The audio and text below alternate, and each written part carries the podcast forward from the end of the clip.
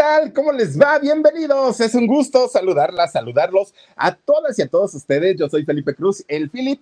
Miren, ya les eh, había platicado al inicio pues de, esta muchacha que yo la conocí a Carlita en lo que fue su primer trabajo en televisión, un trabajo muy importante, además de todo, que salió como la hermana de la Meche a, Carlita de María Mercedes en esta trilogía de los años 90 de todas las Marías, en donde Carlita sale como la hermana de, de Talía, como la hermana de María Mercedes. No, hombre, a mí me encantó porque miren, era una chamaca berrinchuda, grosera, Ah, tenía todos los defectos del mundo, iba a cumplir sus 15 años, Carlita, y hasta le hacen su fiesta, su pachanga, pobrecita de María Mercedes, no tenía ni para comer y le organizó su fiesta de, de 15 años, un vestido tan más horroroso que le pusieron, pero bueno, Carlita sale en esta telenovela, pero, bueno, ahí fue donde yo la conocí y hoy les voy a platicar cómo es que llega Carlita Álvarez, miren, ahí está, ella, pero era la presumida, ¿eh? Luego le regalaban ropita a la Meche y siempre decía la, la hermana que, ay, ¿cómo se llamaba? Rosario, decía la Rosario, ay, Meche, ¿verdad que me la vas a dar a mí toda? Siempre le quitaba sus cositas a la Meche. No, no, un personaje muy, muy, muy, muy bueno que la agarraron por ratería a, este, a, la Rosario, se la llevaron al tutelar. Bueno, es, es un enredo, ¿no? Esta historia. Fíjense nada más, Carla Mercedes Álvarez Báez, el nombre real de, de esta eh, muchacha, si ella estuviera con nosotros, si ella estuviera con vida, tendría 51 años. 51 años el próximo 15 de octubre, fíjense nada más. Pero bueno, pues a veces la, vida nos sorprende de, una manera tremenda, tremenda. Carlita eh, viene o venía más bien de una familia de clase media, pero clase media alta, es decir, de estas familias pues que a lo mejor no eran multimillonarios, no eran, no, no, no, la familia no eran la familia Slim, pero a, final de cuentas tenían más que lo necesario para poder vivir. La pasaban bastante, bastante bien. Su papá fue don Carlos Álvarez y su mamá, doña Mercedes Báez. Y fíjense que eh, ellos, siendo un matrimonio, no solamente tuvieron a Carlita, además tuvieron a una hija menor, a la hermana de Carlita, llamada Valeria, Valerie, pero también mucha gente la conocía como Esmeralda o como Palmira, a esta muchachita. En realidad su nombre es Valerie, ¿no? Pero pues así la conocían con, con diferentes nombres. Entonces, la familia conformada por cuatro miembros. Y al tener, pues, digamos, un, un buen trabajo su papá, su mamá, pues tenían buenas posibilidades económicas, las niñas eran las princesitas de la casa, las dos. A las dos las querían, a las dos les, las cuidaron, nada les faltó en la vida. Ellas estaban felices y encantadas.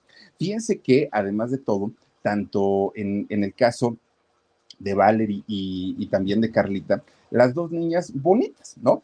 Pero, pero bonitas de esas niñas finitas, delgaditas, porque aparte, pues si, si recordamos la figura de Carlita Álvarez, era una mujer, miren nomás sus rasgos tan finitos que, que, tenía esta mujer, ¿no? Una, una carita de niña buena, aparte de todo, que fíjense, buena, buena, pero en realidad, ah, caramba, tenía un carácter tremendo. Era chaparrita, pero la mayoría de las chaparritas tienen un carácter que, Dios mío, uno dice, no, no, no, no, ahí le paro, ¿no? Porque ya si era Carlita, fíjense, a pesar de que tenía esa carita de niña dulce y de niña tierna, era de armas tomar, Carlita. Bueno, pues siendo muy chiquita, muy chiquita, no faltaba quien le, quien le dijera, ¿no? De su familia, ay, es que tus hijas parecen artistas, ¿no? Así le decían a doña Mercedes, a la mamá, es que las niñas están rechulas, están bien bonitas. Y a Carla, que aparte a Carlita siempre le gustó bailar y le gustó actuar. Entonces, cuando escuchaba esos comentarios, pues decía, Carlita, ay, no, pues sí me gustaría ser artista y sí me gustaría estar en la televisión y conocer a este famoso y conocer a, esta otra famosa. Siempre se la pasaban de esa manera. Soñaba pues con, con, ser artista, ¿no? Con convertirse en una estrella más del canal de las estrellas. Bueno, Carlita se la pasaba en su cuarto Vean nada más, pues muy, muy, muy eh, formadita, muy acuerpada, chaparrita, cuerpo de uva, ¿no? Fíjense que ella, estando solita en su cuarto, se la pasaba disque actuando, se la pasaba disque cantando, disque bailando. Ella muy feliz de la vida, todo era juego, a final de cuentas, pero de juego en juego, dicen por ahí que de broma en broma la verdad se asoma. Y entonces, dentro de todos esos juegos que Carlita tenía, obviamente ella había mucho de realidad en su persona que sí quería convertirse en una gran artista, en una gran figura. Bueno, cuando entra a la escuela, comienza a estar en todos, todos, todos los festivales escolares. Cada actividad artística que había, Carlita levantaba la mano y decía, yo quiero, yo quiero, yo quiero, ¿no? Pero además, si había una actividad también artística en su colonia, la primera que levantaba la voz, la primera que levantaba la mano era Carlita. Ahí es cuando sus papás se dan cuenta que así como que juego, juego no era. En realidad, Carla sí tenía como esa inquietud y sí tenía esas ganas de querer convertirse en artista, de querer convertirse en realidad en una figura de la, de la televisión. Y además, decían los papás, bueno, a esta niña le gusta, pero todo el tiempo nos están diciendo que está bien linda, que está bien bonita, que es muy carismática, pues bueno, pues vamos a intentarlo. Conforme van pasando los, los años, a Carla no se le fue quitando esta idea de su cabecita de querer convertirse en famosa, de querer convertirse en, en una actriz, a como diera lugar. Y entonces fíjense que siendo adolescente le pide a sus papás que ahora sí busquen una escuela donde se pudiera capacitar y donde pudiera aprender, ¿no? Eh, todo lo que tuviera que ver con el arte. Y entra a la Escuela Nacional de Danza Contemporánea, eh, que pertenece, eh, perdón, es Escuela Nacional de Danza Contemporánea y Clásica del Instituto Nacional de Bellas Artes, pues no cualquier lugar, ¿no? Y entonces ahí Carlita lo que aprende es a bailar y de hecho ella se gradúa como bailarina profesional y imagínense, nada sale pues ella eh, conociendo todas estas disciplinas de las artes, que aparte de Bellas Artes, valga la redundancia, pues es una escuela especial mil por ciento en baile, canto, actuación, danza, todo, todas esas artes, ¿no? pero cuando eh, eh, Carlita sale ya graduada de allá de Bellas Artes, ella dice, ok, sí, ya soy bailarina, sé hacerlo muy bien, pero algo me falta, como que algo no cuadra en toda esta historia. Es que sí, le decía a sus papás, yo quería en realidad ser una famosa bailarina, pero lo mío, lo mío es ser actriz. Ella quería actuar. Y entonces alguien le dice, oye Carla, ¿y por qué no vas allá al CEA de Televisa? Le dijeron. Ay, pues sí, dijo ella, ¿no? Pues, pues, suena, suena interesante.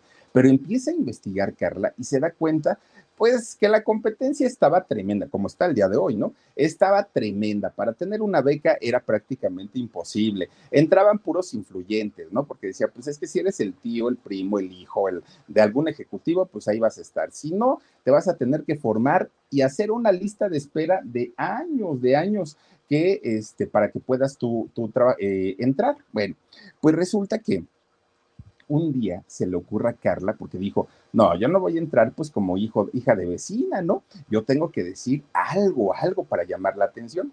Y entonces un buen día habla por teléfono. Y entonces eh, cuando le contestan, dice, hola, ¿cómo están? Mi nombre es Carla Álvarez, soy este, sobrina nieta de tal personaje, ¿no?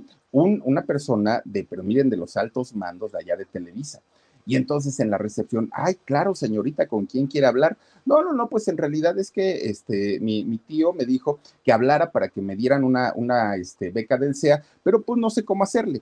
Y entonces, pues le dijeron, ay, no se preocupe, pero ni le preguntaron más. Ella, como habló tan segura, le dijeron, pa, este, venga, por favor, para que se entreviste con el señor Cobo y el señor Cobo le va a decir cómo puede entrar aquí al SEA. Pues resulta que llega Carla, entra al SEA y miren, así, pues pásenle, señorita, pues si dice que es pariente de, uno de los de aquí, no creo que nos haya engañado. Y empieza a estudiar Carlita Álvarez ahí en el CEA, que de hecho ahí en el CEA, en esta generación, es donde conoce a Yolanda Andrade. Yolanda Andrade está, bueno, conductora hoy, pero bueno, actriz también, protagonista de telenovela, y en algún momento vamos a hablar de, de, Yolanda Andrade, a ver si no se nos enoja. Pero resulta que se comienzan a ser muy, muy, muy buenas amigas. Bueno, Dicen por ahí que, los amigos y los verdaderos amigos están con la, con la gente desde el momento que uno se conoce hasta la muerte. Y esa amistad estuvo a prueba de fuego, créanme que sí. Bueno, pues resulta que eh, conoce a Yolanda, ahí en el SEA, se hacen grandes amigas, pero Carla se destaca por ser una de las más disciplinadas, una de las más entregadas ahí en el SEA. ¿Por qué? Porque la muchacha tenía pues esa intención de convertirse en artista, lo tenía en su cabeza y ella sabía que no podía desperdiciar ni un minuto, ¿no? De la oportunidad que le habían dado para poder eh, estar estudiando ahí y lo demostró. Entonces no pasó mucho tiempo, de hecho cuando tenía 20 años, fíjense que de repente la buscan, ¿no? De ahí mismo del SEA. Todo el tiempo los productores están pasando por ahí, están dando la vuelta para ver si encuentran algún talento, alguien que se adapte pues a los requerimientos de ellos, de los productores y que les puedan dar algún papel en alguna telenovela. Bueno, pues resulta que ella tenía 20 años, era por ahí de 1991, 92 y estaban haciendo esta telenovela de María Mercedes. Y entonces cuando la ven los productores dicen, esta niña tiene algo, tiene un encanto, es simpática y aparte puede dar el, tipo como para ser la hermana de Talía, que era la protagonista, ¿no? Era ella, era Arturo Peniche y la mala de la historia, pues la de siempre, ¿no? Malvavina, la, hermana, Mal, Malvina, ¿no? Era.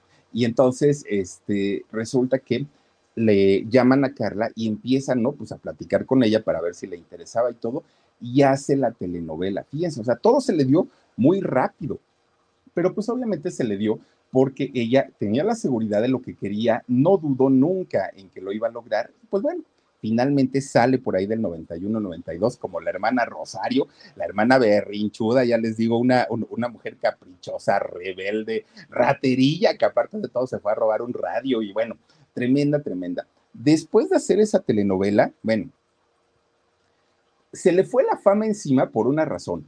Talía en aquel momento era el artista de moda, era la, consentida, aparte del Tigre Azcárraga. Le estaban pagando un dineral por, por haber eh, firmado Las Tres Marías y obviamente todos los actores que salieron en sus telenovelas en las tres se fueron al cielo, se fueron para arriba y esto era por la importancia que tenía Talía en aquel momento. Bueno, Después de ahí ya no dejó de trabajar eh, Carla Álvarez. Miren, ahí están. Ah, pues ellos eran los, todos los hijos, miren, bueno, era, bueno, a los, a los muchachos no los conozco, pero ahí estaba el papá eh, y, los cuatro hijos. Bueno, porque su, madre las abandonó porque su padre jamás cumplió, dice.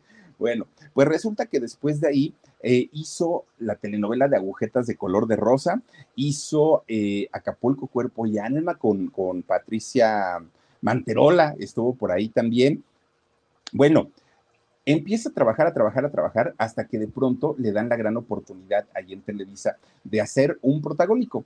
E hizo su único, de hecho, el único protagónico que le tocó hacer a Carla Álvarez y fue junto a Ernesto Laguardia. Mi querida Isabel se llamó esta telenovela y bueno, no fue un trancazo, pero tampoco fue un fracaso, ¿no? Pues digamos que estuvo dentro de lo normal que esperaba Televisa y es cuando deciden que pues protagonista no, pero antagonista sí y le empiezan a dar papeles de villana a esta muchacha muy, muy, muy jovencita, que bueno, se convirtió en una de las grandes eh, villanas de, la televisión.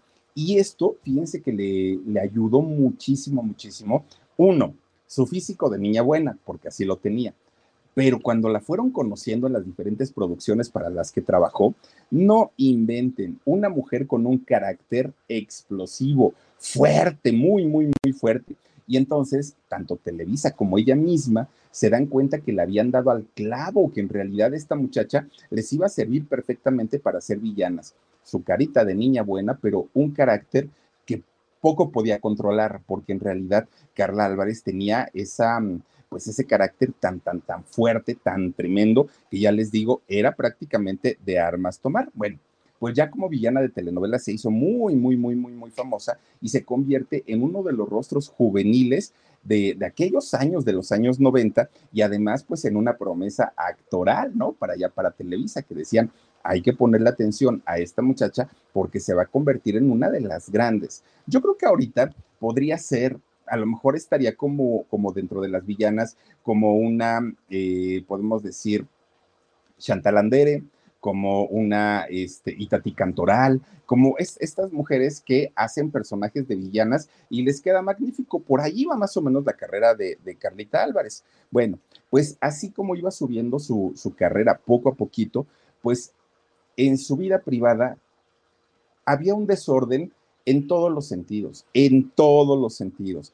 Cada vez tenía más problemas, cada vez generaba más polémicas en los medios. Era básicamente por cuatro aspectos o cuatro factores que no la dejaban de alguna manera pues estabilizarse en ningún sentido. La primera, pues miren, de, estos cuatro factores que la van sumiendo en, el abismo a Carla Álvarez, pues se habla de sus adicciones.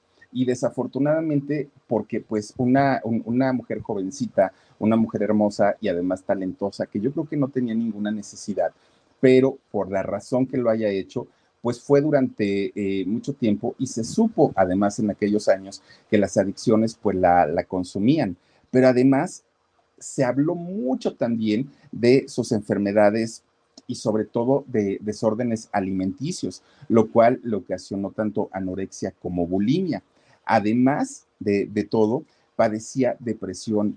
Y, es que cuando, cuando la depresión llega, miren, a veces dice uno, es que no le falta nada en la vida, lo tiene todo pero es una descompensación de neurotransmisores que nada tiene que ver con los estados de ánimo. Se refleja ahí, pero no tiene nada que ver con lo que vivimos en el día a día. A veces son factores que contribuyen, pero no siempre es así. Y en el caso de ella, la, depresión todo el tiempo la estaba consumiendo. Y si a eso le suman que tenía una agitadísima vida amorosa, pues todos estos factores con los que vivía Carla, poco a poquito iban haciendo sus estragos, ¿no? En, la vida tanto eh, física, pero también en la vida laboral de, de Carla Álvarez. Bueno, pues resulta que aún con todos estos problemas que tenía Carla, trabajaba cada vez más y hacía eh, telenovelas y ella no dejó de trabajar a pesar de la situación y de que todo el mundo se daba cuenta que no le estaba pasando nada bien. Carla en realidad sí, sí sigue trabajando.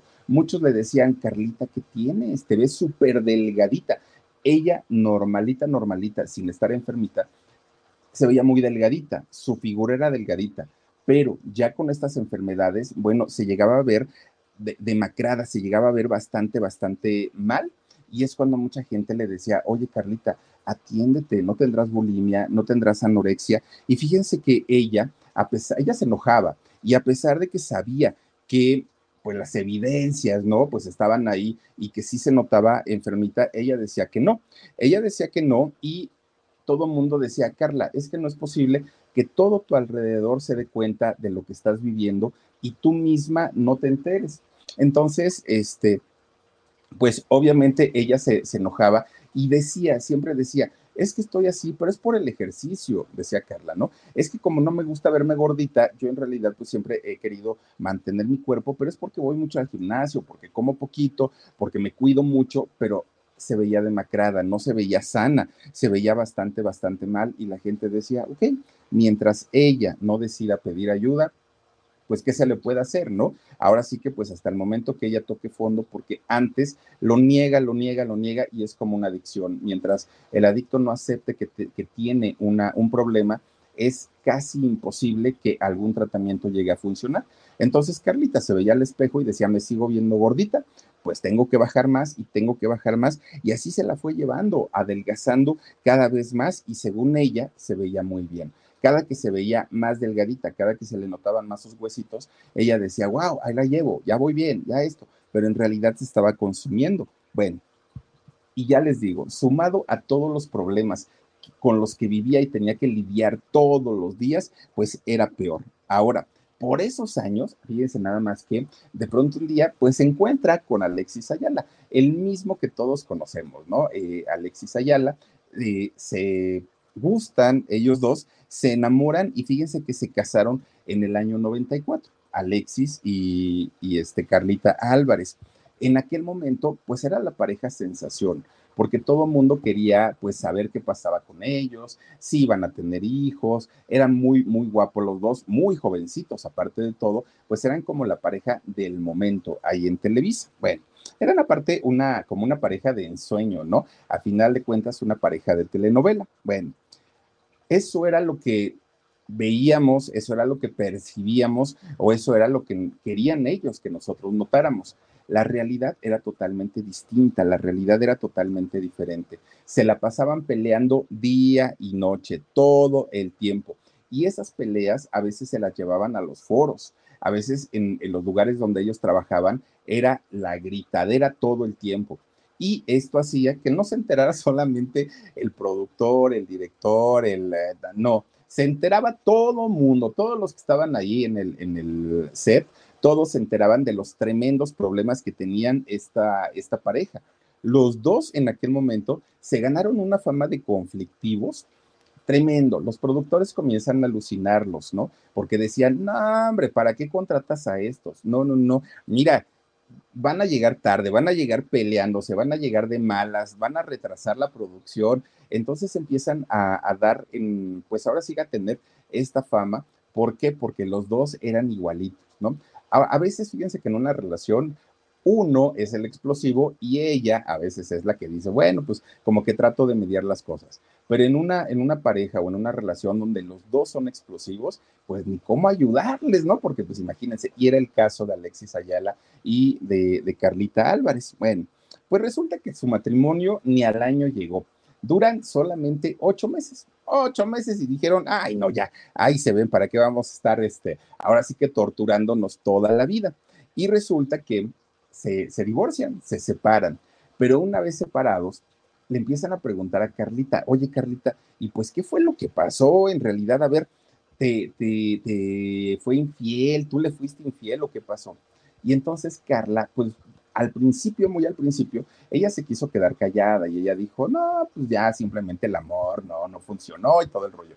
Pero de repente un día, así de la nada dijo, no, pues es que este cuate era bien grosero y aparte me pegaba y aparte me insultaba y empieza a decir y a decir y a decir y a decir, miren, hasta eso lo que sea de cada quien, Alexis Ayala aguantó lo que sea de cada quien y dijo, pues mejor me callo, ¿no? Ahora sí que no, no, no digo nada. Mucha gente creyó eh, en esta versión que no sé en realidad si pasó o no pasó. Carlita lo aseguró, pero mucha gente eh, no dudó de, de, lo que Carla dijo. ¿Por qué creen? Pues porque Alexis Ayala, él estudió artes marciales. Entonces mucha gente decía, ah, claro, pues este hombre sabe dar golpes, este hombre es re bueno para, para los trancazos, no como Adame, ¿eh? Entonces decían, pues sí, claro que le pudo haber pegado a Carlita y ella estando chiquita y flaquita, por supuesto que le debió haber este, dado sus trancazos. En realidad eso nunca sucedió. Ya después del fallecimiento de, de Carlita Álvarez, en algún momento sale Alexis Ayala a contar que eh, pues él quiso mucho a, Carla, pero pues obviamente no se habían entendido, pero que no había sido cierto, ¿no? Que él nunca la había eh, violentado, que, que, no había sucedido eso, pero pues finalmente pues que le lamentaba mucho que ella ya no estuviera entre nosotros. hasta eso les digo, lo que sea de cada quien, el señor aguantó como un caballero y no la hizo quedar mal y guardó su, su recuerdo bien, o sea, nunca dijo, ¿no? Este, ay, esta mujer que habló mal de mí, no, hasta eso no. Bueno, termina esta relación fuerte y esta relación tremenda con, con Alexis Ayala y en eso conoce a un argentino. Y entonces este argentino pues dijo, ah, bueno, pues está solita y pues esta niña tan bonita, que está bien flaquita, ¿no? Pero muy bonita. Y entonces empieza a coquetearle, era Juan Soler. Y entonces con Juan, pues ella también dijo, ah, bueno, pues está guapetón el argentino y empiezan una, una relación. Fíjense ustedes que ellos, de hecho Juan Soler y eh, Carlita, se conocieron porque les tocó trabajar juntos en la telenovela de Patricia Manterola, la de Acapulco, Cuerpo y Alma. Entonces andaban por allá, ya ven que casi toda se hizo allá en, Acapulco. Y entonces, poco a poquito, empezaron pues a, a tener una relación. El problema es que Carla, para aquel momento, sus estados de ánimo por todos estos trastornos con los que ella vivía, pues ya estaban muy, muy álgidos, ya estaban en un nivel bastante, bastante fuerte y el carácter que tenía era bastante explosivo en aquel momento. Y todo esto, pues no era algo que se ocultara, no era algo que la gente dijera, ay, no, pues es que, ¡pum!, nos enteramos que Carla era así. No, todo el mundo sabía de este fuerte carácter que tenía esta muchachita tan, tan, tan pequeñita, ¿no? Claro, también tenía su parte de ser una mujer divertida, de ser una mujer alegre, de ser agradable, pero cuando se ponía de malas o cuando explotaba, era tremenda, tremenda esta mujer. Ahora, en esta relación que tiene con, este señor Juan Soler, de repente, pues, ¿qué creen?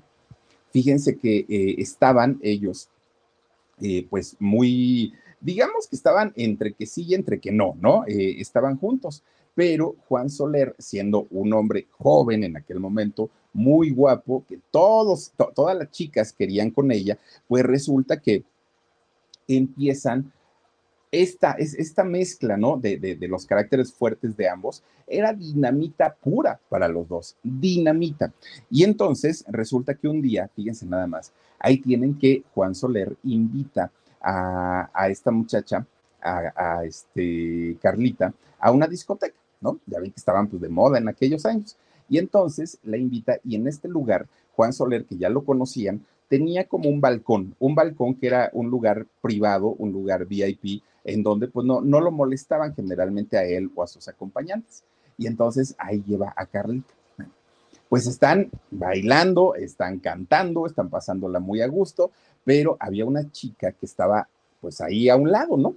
Y entonces esta chica de pronto pues empezaba a coquetear mucho a Juan, que Juan estaba pues jovencito. Y entonces, pues Carla, pues nomás se quedaba viendo, pero dijo, no, no creo que este me vaya a hacer una, una jugada. Y entonces, de repente, pues resulta que esta muchachita, la otra, la, la, la que estaba bailando y que se le quedaba viendo a Juan, pues que le planta un besote. Y Juan, como buen galán y como buen don Juan, en lugar de decirle, oye, no, yo vengo con mi novia, ¿cómo crees? y todo, pues que se lo responde, pero miren, un besotote, mientras Carlita estaba baile y baile, ¿no? Ella estaba pues en lo suyo. De repente, pues dijo esta muchacha, ah, pues si ya me hizo caso el Juan, pues le sigo entonces. Y aprovechaban cada momentito que Carlita volteaba para bailar y todo, y estos se besuqueaban y besuqueaban y besuqueaban. Pero ya gente que iba con ellos le habían codiado a Carlita y ya le habían dicho, oye, fíjate, fíjate lo que está haciendo el Juan. De repente, pues, ¿qué creen? Cuando Juan y la, esta muchacha se estaban besuqueando, Carla voltea. ¡Uh! que se le sube el, ahora sí que el Álvarez a la cabeza, ¿no? Se puso muy, muy, muy, muy mal. Va y en lugar de hacerse la de emoción al, al novio, pues resulta que se le puso al brinco a esta muchacha. ¿Qué te pasa? Él es mi novio, no sé qué, eres una cualquiera, que le azorraja dos cachetadotas, pero tremendas a, a, esta muchacha. Miren, era un balcón, era como metro y medio de altura más o menos en el que estaban pues las cachetadas que le aventó se las aventó tan, tan, tan tremendamente fuerte que aventó a esta muchacha para abajo. La otra se fue, pues nomás imagínense, se fue de cuernos y queda en el suelo. Ya estando en el suelo, pues Carla se regresa con el novio, pues con Juan Soler, y le dice, ¿cómo se te ocurre? No, pues ¿quién crees que soy? ¿Piensas que soy esto? Bueno, ya sabes, ¿no? Ahora sí que pleito de novios, a final de cuentas. Bueno, pues Carla queda muy desilusionada de Juan, que se pasó de lista, de, listo, perdón, porque miren, pues ahora sí que dicen por ahí, ojos que no ven, corazón que no sienten, pero ya cuando lo hacen enfrente de uno, oigan, tampoco hay que ser tan cínicos, digo. Bueno, pues a final de cuentas, esta eh, Carlita tiró a esta muchacha, la muchacha se fue con su golpe, dijo, bueno, pues sí me lo busqué, la verdad, pero Carla se queda peleando con Juan. Ahí terminó su relación, ahí dijeron, ya no más, ¿no? Porque no era posible, pues, que le hubiera hecho esa fregadera. Bueno, pues resulta entonces que después de esto, fíjense que pues ya, ¿no? Termina el romance con, con Soler, pero algo de, lo que pocas personas hablan o de lo que pocas personas saben es que Carla se vuelve a, casar posteriormente de este suceso y se casa con un director de cámaras y de fotografía llamado Armando Zafra. Y ese matrimonio, pues de igual manera, ¿no? Tampoco es que haya sido de los mejores porque pues no, Carlita, su, su, carácter no le daba para tanto y luego si se juntaba con un hombre que fuera explosivo, pues las cosas se, se complicaban muchísimo más y trabajaban en la misma empresa, ¿no? Que era Televisa. Entonces, pues esto se le complicaba mucho porque se veían todo el tiempo, estaban juntos todo el tiempo y cuando llegaban a casa llegaban con ganas de no querer volver a verse. Pues se separaron, en realidad no duraron tanto y, y se separa de este segundo matrimonio. Bueno, pues fue cuando, cuando Carla, después de esta separación, se da un tiempo y dijo, no, ya, ya, ya, ¿no? O sea, novio que tengo, salgo de pleito, matrimonio que tengo, salgo de pleito, mejor sola. Dijo, pues, ¿para qué quiero estar ah, ahí con alguien y que a la hora de la hora, pues, ni me cuide, ni me procure, me trate mal? No.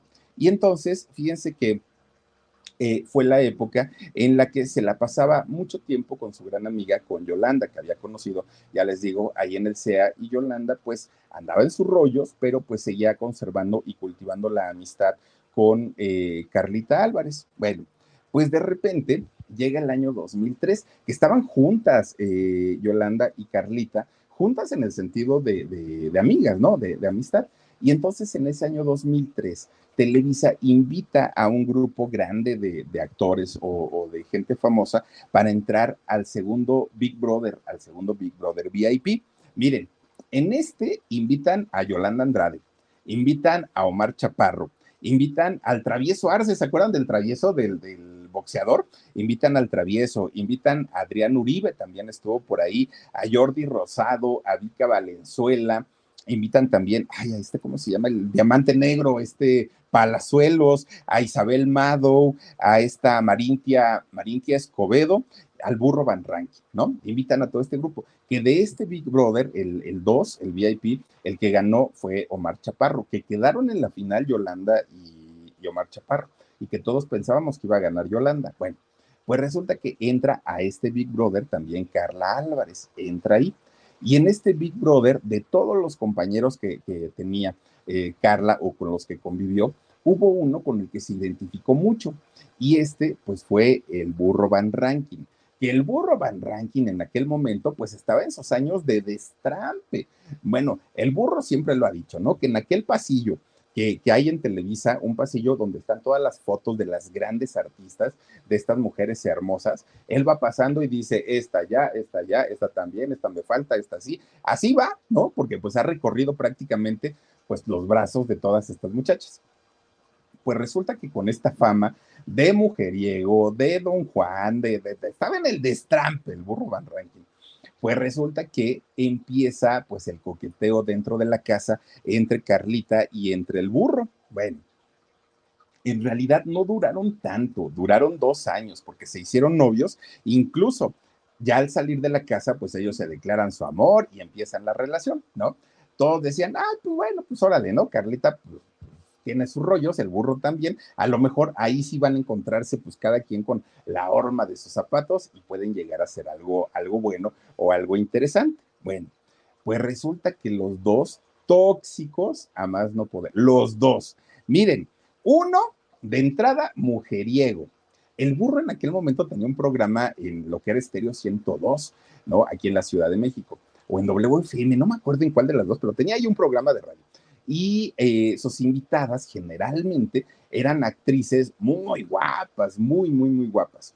Y a él le valía gorro que Carlita estuviera escuchando a su novio las entrevistas que él hacía y al burro tirándoles la onda a, su, a sus invitadas, pero les tiraba en serio, ¿eh? O sea, no, no, era cínico aparte de todo.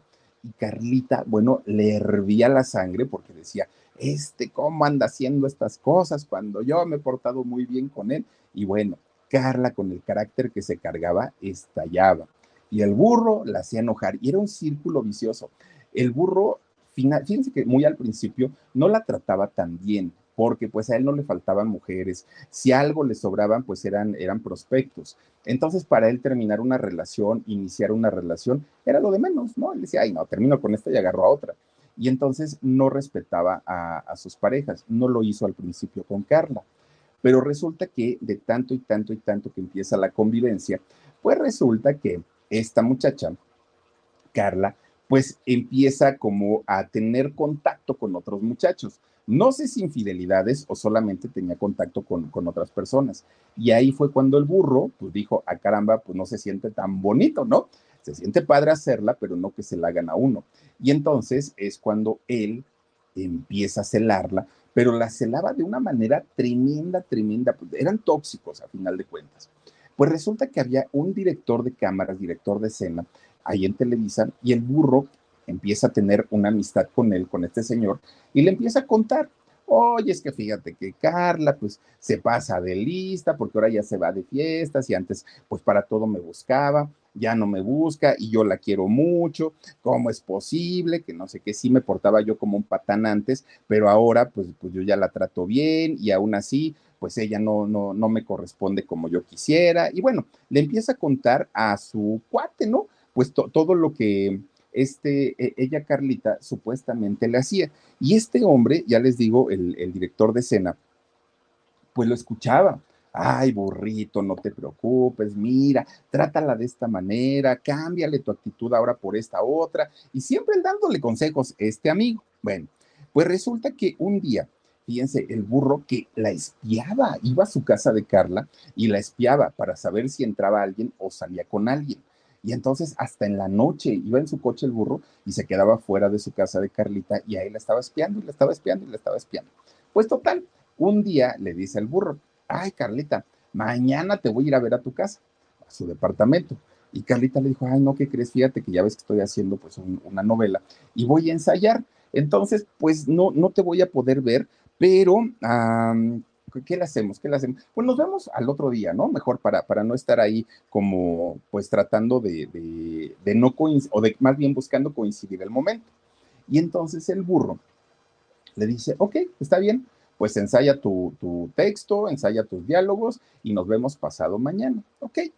Pero el burro dijo, ah, y está, algo se tendrá, algo se tendrá. Y entonces, pues ya, pasa el siguiente día y el burro dijo, voy a ir a ver si de veras está ensayando. Y entonces, desde que estaba en la, en la parte de abajo, escucha que había música allá en el departamento de Carlita y dijo, ay, no, estudiando no está, porque si estuviera estudiando estuviera apagado y se estuviera concentrando, no, no habría música. Y entonces sube las escaleras y entonces abre la puerta. Yo creo traería llaves, ¿no? Pues digo, a final de cuentas eran una pareja. Abre la puerta despacito, despacito, despacito, y ahí va entrando como gatito, muy sigiloso, ¿no? Para ver qué. No, bueno, cuando entra a la sala, ahí estaba la Carlita, pues bien flaquita, ¿no? Ahí estaba la Carlita, miren, haciendo tremendo striptease, pero tremendo striptease. Ella baile y baile, quítese, quítese la ropa y estaba un hombre sentado en, el sillón viéndola de frente y aplaudiendo, eh, eh, eh, ¿no? Cada que, que, Carlita pues estaba ahí en, sus bailes. Este hombre estaba con poca ropa y resulta que cuando se asoma el burro, pues no resulta que era el de este director de escena, su cuate, su amigo, al que, le al que le contaba todas sus intimidades, era él. Bueno, el burro, en ese momento que lo vio, baja, ¿no? Sale del departamento, pero al momento de salir azota la puerta. Y pues obviamente estos, eh, bueno, tanto Carlita como este señor se dan cuenta pues que ahí estaba el burro. Sale Carlita atrás de él, ¿no? y todavía le reclama, Carlita todavía le dice, oye, ¿cómo se te ocurre andar este, vigilándome? ¿Quién te dijo? Pues ni que fuera que, y eso le dio mucho coraje al burro. Entonces, él que ya se iba, se da la vuelta, se regresa y empieza el pleitazo, ¿no? Ahí en la casa de, Carla. Eh, obviamente, después de esto que, que vio el burro, pues la relación se terminó. Ahora, si hay que decir algo, esa es la historia o la versión que cuenta el burro. Pero desafortunadamente Carlita ya no está al día de hoy o para confirmarla o para negarla. Entonces, pues digamos que le creemos la mitad, porque pues, recuerden que cuando contamos una historia que nos involucra, generalmente contamos lo que no nos afecta tanto, lo que no nos hace quedar tan mal. Eso es lo que contó el burro. A Carlita ya no se le pudo preguntar si esto en realidad sucedió o no sucedió, pero bueno, el burro cuenta que por esa razón la relación con ella se, terminó. Bueno, pues miren, finalmente es, este truene con, con el burro Van Ranking hace que los problemas tanto alimenticios, depresivos, eh, ahora aparte de todo, Carlita ya tomaba y tomaba muchísimo más eh, que antes, como que todo se exacerbó y Carla empieza pues a tener este tipo de, de, conductas bastante, bastante fuertes. Bueno, pues miren, era, era muy frecuente ver a Carlita saliendo de bares, de antros, de discotecas, incluso en varias ocasiones Carlita fue captada en muy mal estado, en estado de, ebriedad, tratan, bueno, peleando con el ballet parking para que le entregaran su coche. Ella decía que sí se podía ir, luego salían los amigos, los amigos le decían, no te vamos a dar tu coche porque vas muy mal. Carlita se ponía a pelear. Era, era de verdad muy desagradable verla de esta manera, porque ya les digo, siendo una niña tan, tan jovencita, con, una, con un aspecto, con una carita de niña buena, pues de pronto verla en esta situación no era nada, nada, nada agradable, ¿no? Bueno, era tan fuerte la adicción que ya tenía Carla en ese momento, que fíjense que estaba haciendo una telenovela en aquel momento que se llamaba Qué bonito amor, era el año 2012. Dicen que, que esta telenovela, por cierto, la produjo don Salvador Mejía, productor de Televisa. Dicen que don Salvador corre a, Carlita porque llegaba en estado de ebriedad a sus llamados, porque el carácter que tenía era muy, muy feo, que era, que era muy fuerte. Todo esto derivado de todos los problemas emocionales que ella tenía. No es que, ay, de repente llegó un día y se, se volvió loca y empezó a gritar. No, en realidad, pues habría que ver que ella padecía muchísimos, muchísimos eh, trastornos y que uno de ellos, que era la depresión, eh, pues la hacía, ¿no? Eh, comportarse de, esta manera. Bueno, pues miren, esta telenovela de Qué bonito amor que la hizo en el 2012 y que no la terminó, pues fue su último trabajo. Después de ahí, ella ya no volvió a salir en, ninguna otra telenovela. Miren, muchos de sus compañeros que trabajaron con ella en aquella telenovela eh, decían, es que no puede ser, es muy, muy, muy eh, malhumorada, llega tarde, llega en estado inconveniente, retrasa la producción. La gran mayoría de los comentarios que se hacían de Carlita en aquellos años eran en ese sentido. Claro, sus compañeros no tenían tampoco la obligación de saber lo que ella estaba viviendo, pero lo que ella vivía era un verdadero infierno, no la pasaba nada bien eh, Carlita Álvarez. Bueno, poco a poquito, los productores, como ya se había corrido la voz, que era una chica conflictiva, la iban llamando menos. Cada vez eh, los llamados hacia algún trabajo iban disminuyendo porque ningún productor quería involucrarse con una muchacha que tenía problemas emocionales, que tenía problemas alimenticios, que además tenía adicciones. No querían, ¿no? Ellos decían, no, no, no, no, no. No le faltaba el dinero porque tampoco Carlita venía de una familia de buenos recursos, pero el problema no era ese. Digo, además ella tenía sus buenos ahorros. El problema es que el no tener trabajo la deprimía más. Ese era en realidad el, el problema más grave. Entonces, esto también hizo que sus problemas alimenticios que le ocasionaban la, bulimia y la anorexia iban cada vez pues agudizándose, cada vez iban poniéndose más, más, más difíciles. Bueno, imagínense que llegó el momento en el que Carlita llegó a pesar solo 41 kilos, solamente 41 kilos eh, llegó a pesar, Una, un peso que para cualquier mujer o para cualquier hombre en, estatura promedio es muy, muy, muy poquito y fue lo que llegó a pesar.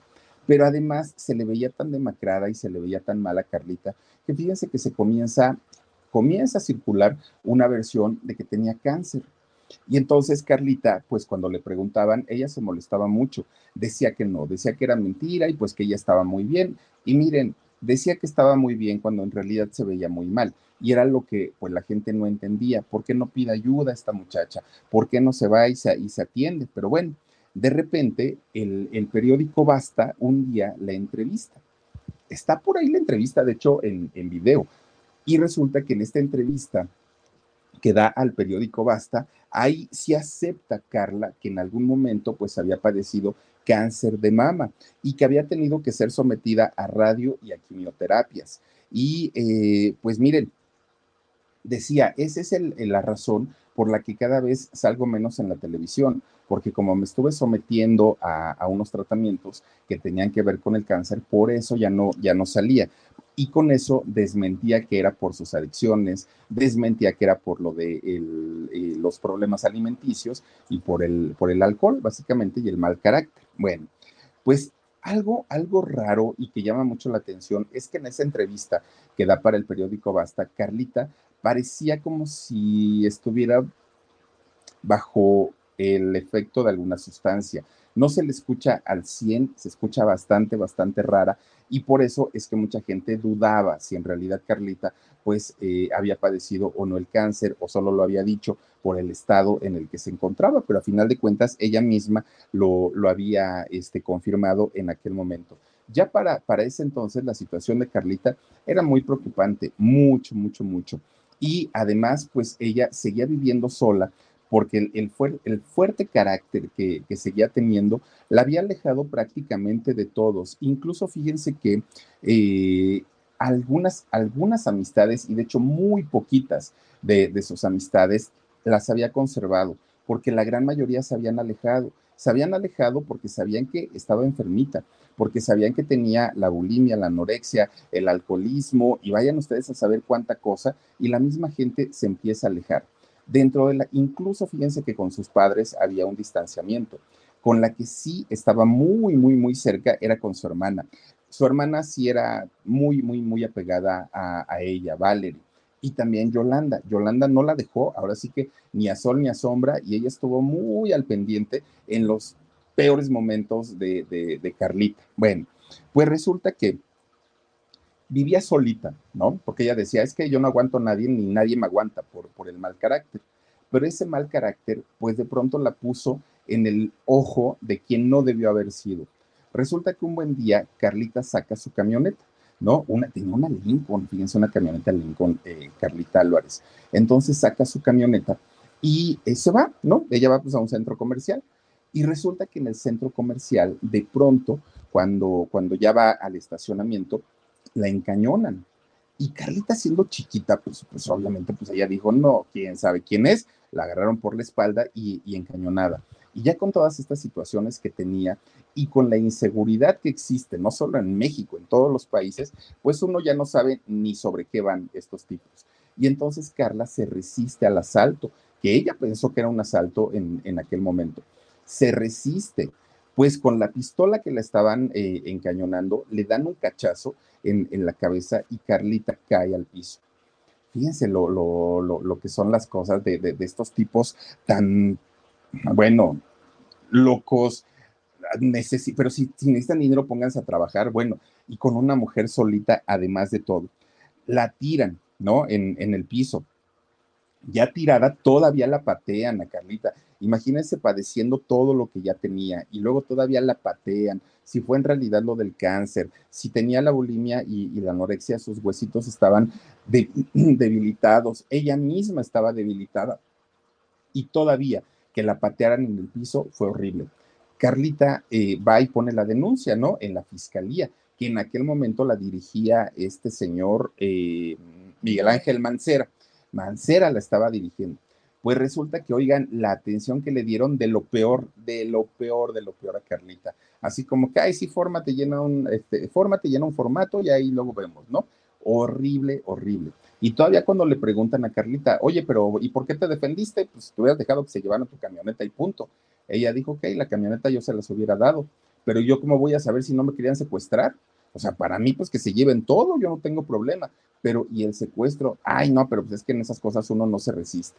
Bueno, ella se resistió por el pánico que tenía a, ser secuestrada, ¿no? Ya de haber dicho de quedarme aquí, a que me lleven a encerrar dos, tres meses a, a un lugar que ni siquiera sé dónde, pues por eso es que puso resistencia en aquel momento. Bueno, pues desde ese momento, los trastornos que ella eh, vivía, todos, todos, todos los trastornos emocionales se comenzaron a agudizar. Ahora no dormía, ahora lloraba todo el tiempo, si de por sí ya no comía, bueno, la, la vida de Carla se transformó para mal. Las ofertas de trabajo eran inexistentes, ya no la buscaban, vivía deprimida, alcoholizada, con un miedo constante, porque ahora ya ni siquiera salía, porque decía no me vayan a asaltar. O sea, la vida le cambió y le cambió para mal, desafortunadamente. Bueno, tenía un, departamento en la colonia Fuentes del Pedregal. La colonia Fuentes del Pedregal es donde está Televisión Azteca. Toda esa parte hacia, bueno, para quienes conocen la Ciudad de México, hacia el hospital de Pemex, digamos, hacia el norte, es, es gran parte de lo que es la colonia eh, Fuentes del Pedregal, TV Azteca, hacia adentro, ¿no? Y entonces ahí, que es una zona muy bonita, tenía su, su departamento Carlita Álvarez. Miren, ella se la pasaba en su cuarto, encerrada no salía, comía poco, lo poco que comía su organismo no lo resistía, eh, deprimida. Nada más ustedes imagínense viviendo solita la situación por la que ella vivió en, en aquel momento. Bueno, pues de repente un día, Carlita se levanta, ¿no? Estaba en su cama y ella se levanta, pero al levantarse, eran como las 10 de la mañana, pero resulta que al levantarse comienza a sentirse mal, obviamente por toda, todas las enfermedades que ella padecía se siente mal y entonces decide irse a acostar otra vez. Y entonces, pues dijo, bueno, pues ¿qué hago? Pues resulta que pide de comer unas quesadillas. Lo que no se sabe es si esas quesadillas se las pide a la, a la chica que la asistía ahí en, en, su casa, en su departamento, o las pide algún eh, negocio, ¿no? Algún restaurante, algo por ahí, que hay muchos, ahí en, en, Fuentes del Pedregal hay una placita y ahí hay muchas, este, muchos negocios de comida. Entonces no, no se sabe a quién le pidió las quesadillas, pero pues ella te quería desayunar. Y entonces, pues dijo, mientras llegan las quesadillas o mientras me las preparan, pues me voy a, a, dormir un rato. Se sentía verdaderamente, verdaderamente mal. Bueno, cuando ya tenía las quesadillas, se levanta para desayunar. Cuando está desayunando, Carlita, en ese momento le da un ataque de tos pero un ataque de tos que prácticamente impide que, pueda respirar. Se pone tan, tan, tan mal que comienza a ahogarse. Fíjense nada más, lo que se supo después es que ella eh, días antes eh, había presentado síntomas de una infección como un, un, tipo gripa, más o menos, y esto le había producido unos tremendos dolores de cabeza y fiebres prácticamente en todo momento. Y entonces cuando ella estaba comiendo, se atraganta, se impide la respiración y eso le provoca ahogamiento. Todo esto sucedió en un viernes 15 de noviembre del año 2013, por ahí de las dos y media de la tarde más o menos. Fíjense nada más, nadie pudo ayudarla con este ahogamiento que, que sufre esta muchacha y ahí quedó en su casa. Posteriormente, la persona de servicio, esta muchacha que la, que la asiste, es quien la encuentra ya sin vida dentro de su departamento. Hay versiones que dicen que esta muchacha o había ido a comprar las quesadillas o eh, había subido a hacer algunas cuestiones al tercer piso y no estuvo ahí en el momento en el que Carlita necesitaba de su ayuda, necesitaba de su apoyo. Probablemente llamar a la ambulancia, probablemente eh, darle algunos golpecitos, hacer algo para que reaccionara, pero estaba solita Carlita en, en aquel momento. Bueno, obviamente cuando llega la familia, pues les dijeron, ¿no? Pues que se la tenían que llevar para determinar qué era lo que había sucedido y la familia eh, rechazó en aquel momento que hubiera una autopsia, porque el médico familiar, el médico de ellas, pues ya había eh, dado el certificado de defunción y además la Procuraduría pues eh, había determinado que las causas de muerte habían sido causas naturales y entonces pues que no había una línea de investigación, no, no, no requerían la, autopsia y entonces la familia dijo, bueno, si esa elección no, no queremos, no, no queremos que se toque el, el cuerpo de Carlita y hasta ahí se quedaron. Bueno, miren, la, familia se lleva a, Galloso, a esta agencia funeraria, el cuerpo de Carlita y al otro día sus restos fueron cremados ahí en el eh, Panteón Español. al otro día, al papá, bueno, de hecho cuando al otro, se veló y al otro día, este, el papá llegó muy de malas, mucho, muy de malas ahí al, al, este, al funeral y fíjense que alterado, mucho, mucho, muy alterado, pero empieza como a culpar a los medios. No se metan, esto es privado. Este, y los medios le preguntaban, señor, ¿dónde va a ser? ¿En qué capilla va a ser eh, pues todo el servicio para Carlita? A final de cuentas, pues una figura pública. Y el señor nunca quiso decir en dónde, simplemente se metió, pero bastante, bastante eh, molesto. ¿Por qué razón? ¿Quién sabe, no? Bueno, algunos famosos estuvieron presentes ahí en su velorio.